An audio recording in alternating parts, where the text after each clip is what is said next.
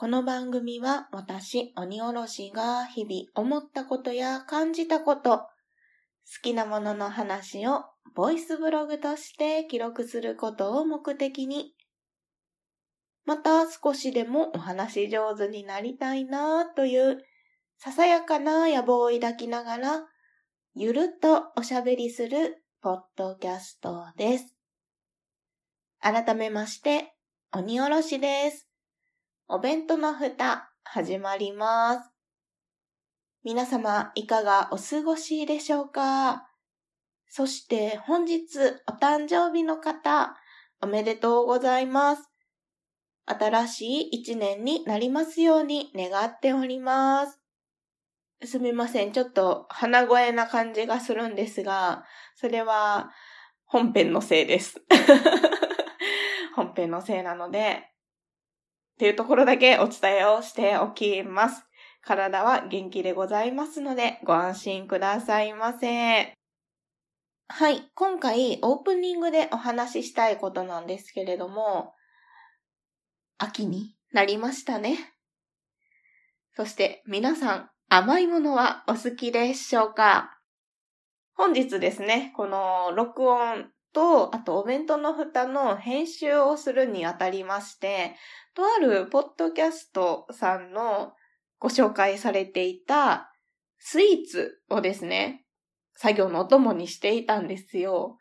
それがむちゃくちゃ美味しくって、作業をする前に全部食べてしまいました むっちゃ美味しかったです。月間〇〇レポートというポッドキャスト番組さんなんですけれども、椿ライドさんとミカさんがね、されてる番組なんですけど、初めてのスイーツレポート、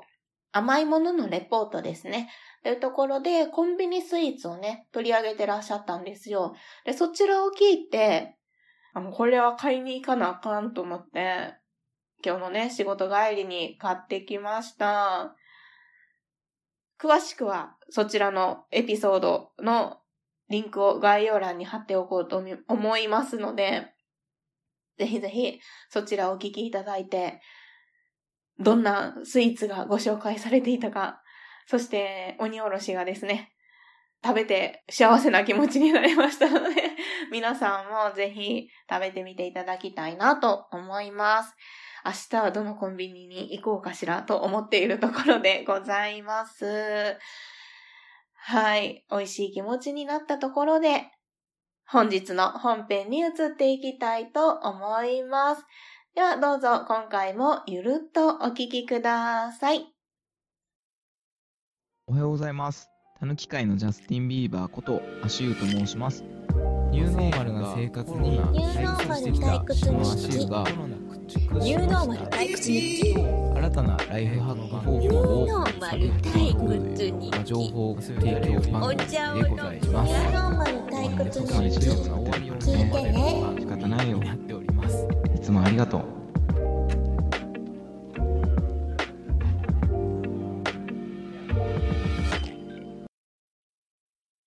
はい。では本編に移っていきたいと思います。今回お話ししたい内容はですね、漫画、ルックバックのご紹介です。こちらはですね、藤本達樹さんという方の作品でございます。チェンソーマンを書かれた方ですね。2021年9月8日に初版をが発行されたというところで、藤本達樹さんの最新作ということで、現時点では紹介をされております。一冊読み切りになっておりますので、皆さんもお手に取りやすい作品になっているのではないかなと思います。つい先ほどですね、このルックバックを読み返し終えたんですよ。つまりは何回か読み返してるんですけれども、何回読んでもグッとくるものがあって、こらえきれないものがね、あるんですね。で、なるべくまたネタバレなしでお話をしようかと思うんですけれども、もしかしたら話している中でネタバレに含まれることも話してしまうかもしれないので、ネタバレが嫌だなっていう方は、ぜひぜひ作品をご覧になってからお聞きいただけますと幸いでございます。では、ご紹介をしていきたいと思います。いつもの小説の紹介のようにですね、漫画の裏表紙にありますあらすじからご紹介したいと思います。自分の才能に絶対の自信を持つ藤野と引きこもりの京本。田舎に住む二人の少女を引き合わせ結びつけたのは漫画を描くことへのひたむきな思いだった。月日は流れても背中を支えてくれたのはいつだって。唯一無二の筆致で放つ青春長編読み切り。ということでご紹介をされております。まずですね、この表紙が非常にいいんですよ。この回をアップするときにシーサーブログのね、リンクといいますか、そちらに画像を貼っておこうと思いますので、サムネイルかな？で見られるとは思うんですけど、一人の少女が机に向かって作業をしているという表紙になっております。これがですね、ものすごく印象に残ると言いますか、後々にぐっと心をつかまれる、まず初めの一歩になることが読んでいただくとさらにわかると思います。今あらすじでご紹介した通り、自信満々な藤野ちゃんと、長いこと引きこもっている京本ちゃん。二人の少女が主人公になっているお話なんですね。で、まあ、漫画を描くことっていうことが二人の共通点であり、それぞれの拠り所であったりもします。えっとね、ターニングポイントって思われるところが5箇所ぐらいですね、あるんですね。まず、この二人の少女の出会いっていうのが、小学校4年生の時で、学年新聞に4コマ漫画を描くっていうのが、まず一つ目のターニングポイントになります。そして、小学校6年生の時の卒業式、式と言いますか、卒業証書を渡すっていうところのターニングポイントになってきます。そして三つ目は、13歳の時っていうのがターニングポイントになってきます。そして次はですね、17歳。高校卒業を間近に控えた時っていうのが、二人の進路、方向性についてのターニングポイントになってきます。そして作品内での2016年1月10日っていうのがポイントになってきます。それぞれですね。なんて言ったらいいかな。ストーリーの展開としては、うんと、この二人がこう出会ってからっていうのは、ち野ちゃんが京本ちゃんを引っ張っていこうっていうようなね、感じになるんですね。で、もうどうまとめたらいいのかなっていうのを、うん、ずっと思っていて、もうこれ3テイク目くらいなんですけど、はじめはもうネタバレ全開で喋ろうと思ったんです。でも、ぜひ、このお弁当の蓋じゃなくてもね、ルックバックに出会われることってあると思うんですけど、ぜひ読んでほしいって本当に思った、思ったんです。ネタバレなしで、まずこの作品を読んでほしいって本当に思いました。まず、チェーンソーマンを読んだことがあったので、それに私はすごい圧倒されたんですよ。圧倒されたから、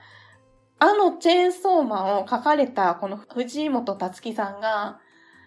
青春読み切りでどんなことを書かれるんだろうっていうのをすごく興味を持ったんですね。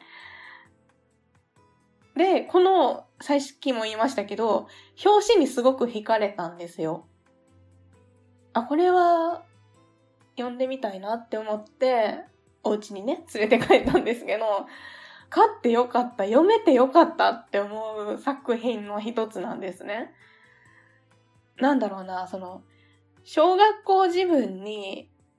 なぜか持ってったこの根拠のない自信とか、そこからその自信を打ち砕かれたりするときとか、何がきっかけで出会うってわかんないじゃないですか。でちょっとネタバレをすると、藤野ちゃんと京本ちゃんが共同で漫画を描くことになるんですね。で、その時の書かれてる世界観が、まさしく青春って感じなんですよ。好きなことをする。二人で好きなことに打ち込む。10代の、その、何にでもなれる。何でもできる。この子がいたら何でも一緒に頑張れる。みたいなところをものすごく描かれてるんですね。で、しかも、この藤本達樹さん、作者さんのすごいなって思ったのが、それをセリフなしで描かれているとこなんですよ。絵だけで、藤野ちゃんと京本ちゃんがむっちゃ楽しいんだろうなとか、そういうのが伝わってくるし、で、あることがきっかけで、共同制作っていうのをしなくなっちゃうんですけど、それぞれの道を行って、藤野ちゃんは藤野ちゃんで、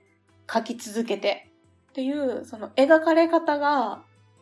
セリフなしで伝わってくるっていうのが、本当にすごいなって思いました。表紙が印象的って言ったんですけど、その、書く姿書いてる姿っていうのを、ずっと同じアングルで、背中だけで表現してるんですよ。で、そこに、京本ちゃんがいる時もあるし、藤野ちゃんが一人で書き続けているシーンもあるし、季節が変わったんだなとか、小学生だった藤野ちゃんが大人になったんだなとか、それを全部こう見せつけられる感じがあるんですね。それにまた私は圧倒されてしまって、うん、この世界観に引き込まれていきました。で、どうしようもないシーンがあるんですよ。なんかそれも全部小学校の時から繋がっていて、そのシーンがあって、で、そのシーンがあった後も、小学校の時の気持ちっていうのがずっと続いていくっていう感じで終わるんですね。まあもううまく言えない。うまく言えないんだけど、やばいんです。なんだろうな。ああ、もう言葉にできてないですけど、以前ですね、月刊〇〇レポートにゲストで行かせていただいたときに、カクカクシカジカという東村明子さん、クラゲ姫とか東京タラレバ娘とか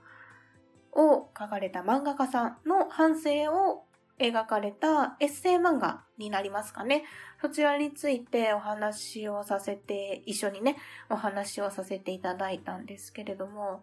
あれにも通ずるようなところがある気がします。かくかくしかじかは、東村明子さんとその恩師であった先生との関係性を描かれている作品なんですけれども、このルックバックに関しては、藤野ちゃんと京本ちゃんが絵を描くっていうことに対して、どんな思いで、どんな風に影響し合って、で、これからどうなっていくのかっていうことを描かれている、まあ、連想じゃないけれども、しましたね。今までいろんな作品に感銘を受けてきましたし、それぞれについてもネタバレありでまだお話ししたいものたくさんあるんですけど、このルックバックについてはですね、ここ最近ではむっちゃネタバレしたいなっていう 作品でございます。もう全然何の説明もできないままのご紹介になってしまったんですが、藤本達樹さんのルックバックという漫画についてですね、ご紹介をしてみました。お弁当の蓋では皆様からのお便りをお待ちしております。ご意見、ご感想、ご質問、ツッコミ、アドバイスなどなど何でもお気軽にお送りください。メールアドレスはお弁当のふた、アットマーク、gmail.com。お弁当のふたは小文字で、o-b-e-n-t-o-n-o-f-u-t-a です。ツイッターも開設しております。ツイッターアカウントは、アットマーク、おべふた361。おべふたは、o-b-e-f-u-t-a361 は数字です。検索してみてください。ハッシュタグは、おべふた。おべはひらがな。ふたはカタカナです。Gmail もしくは Twitter の DM にお便りをいただきますと、番組のステッカーをプレゼントしております。またですね、お弁当の蓋のお便りフォームもございます。こちら、お名前だけでお、あ、こ、神は見た。でしたね。お名前だけで送れるお便りフォームございます。こちらにもお便りいただきますと、番組のステッカープレゼントいたします。お気軽にお送りくださいませ。ハッシュタグ、おべふたでメッセージをいただきますと、ハッシュタグ、大運動会でご紹介させていただきます。こちらもお待ちしております。それでは今回も最後までお聴きいただきましてありがとうございました。